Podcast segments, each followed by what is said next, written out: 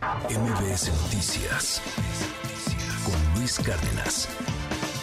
Tenemos en la línea telefónica de MBS Noticias a David Saucedo, consultor en seguridad, pues para platicar sobre esto.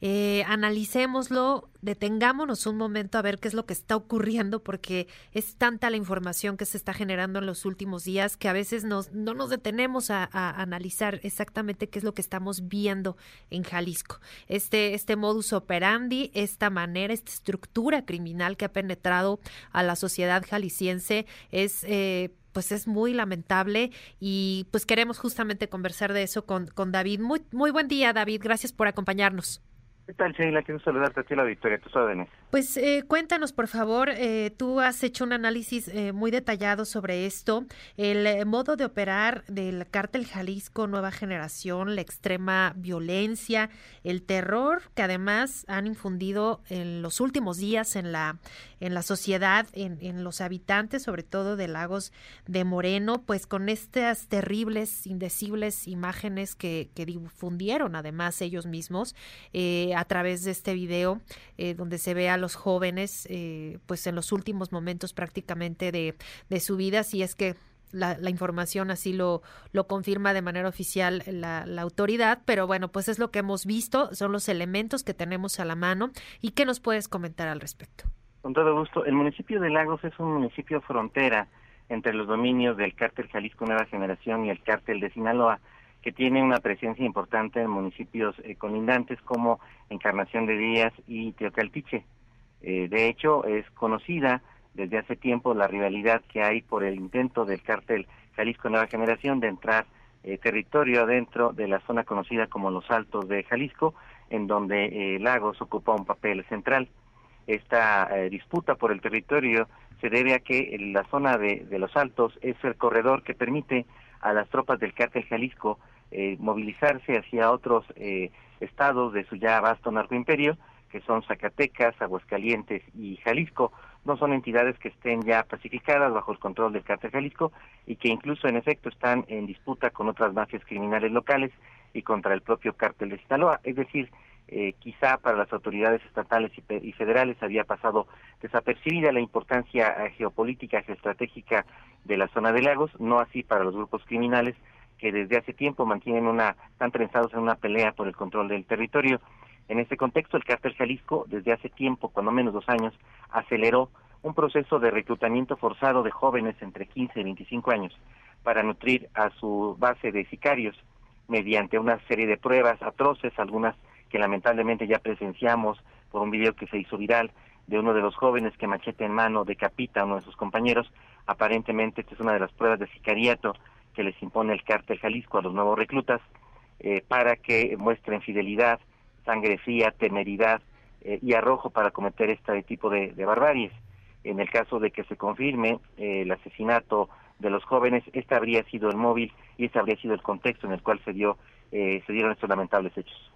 El reclutamiento forzoso es algo de lo que se ha estado hablando en los últimos días. También de, el antecedente de los jóvenes que también fueron secuestrados, eh, pertenecientes a, un call center, y este modo de operar de, reclutar jóvenes. Eh, esta estrategia que ahora utiliza el crimen organizado para pues llevar a sus filas, sobre todo a jóvenes, hay que decirlo,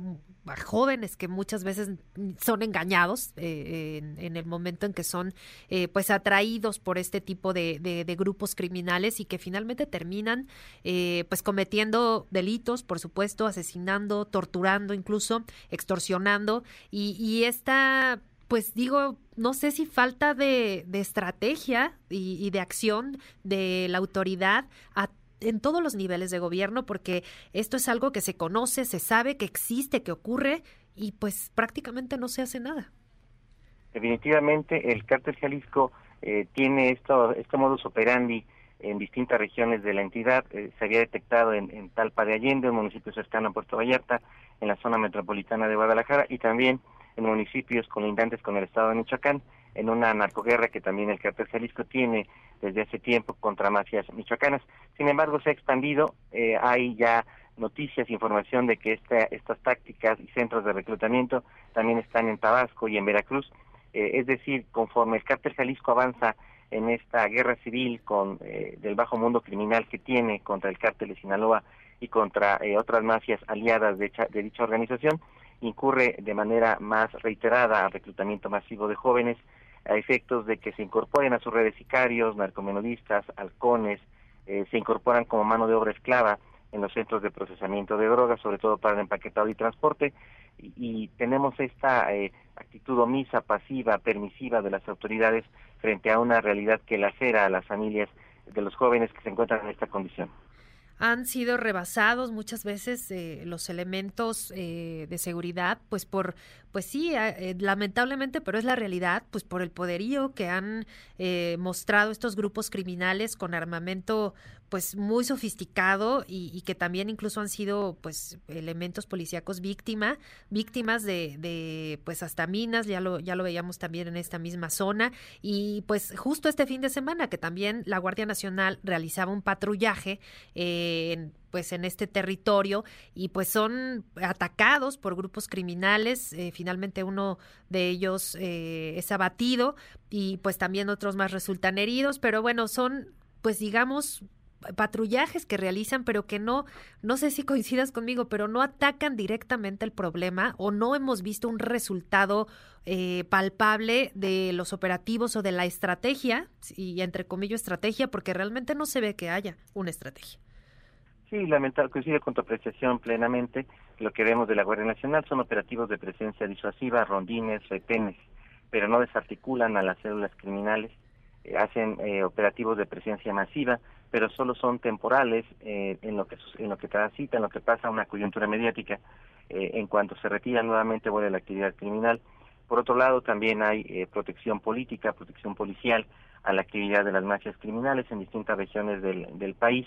Hay una resistencia del gobierno federal desde los tiempos de, de cuando se realizó este operativo llamado comúnmente como Michoacanazo. Sabemos que en Jalisco, en distintos estados del país, hay autoridades locales, alcaldes sobre todo, que están colaborando junto con sus directores de policía en la actividad criminal, pero el gobierno federal se ha resistido desde este episodio del Michoacanazo para desaparecer poderes y someter a juicio o a proceso a autoridades electas corruptas. Parece que se tiene que avanzar eh, en este sentido porque en parte el incremento de la violencia en el país se debe en parte al incremento de la, de la narcopolítica.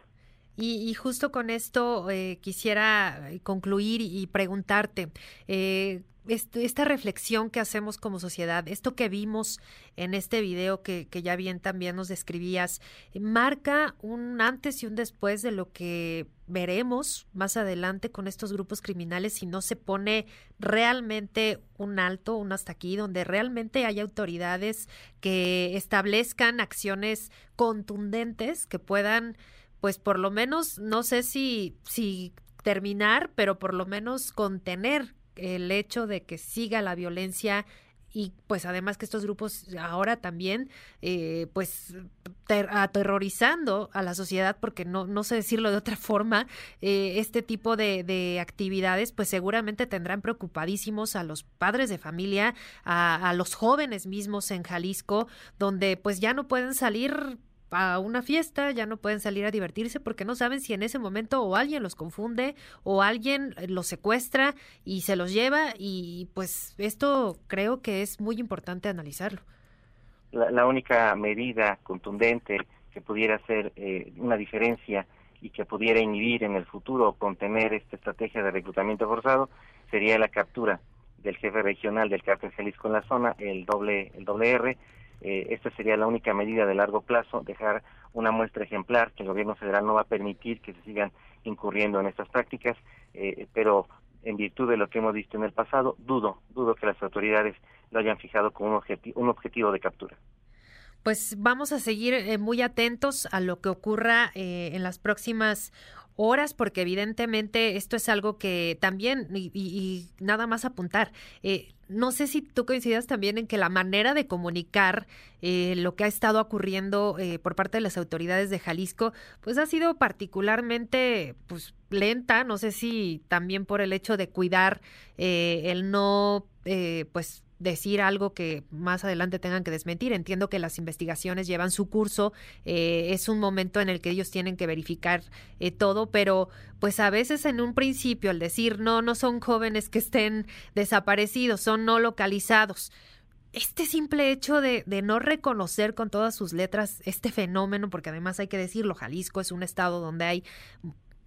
cantidad impresionante de desapariciones, pues genera también una incertidumbre tremenda en la sociedad.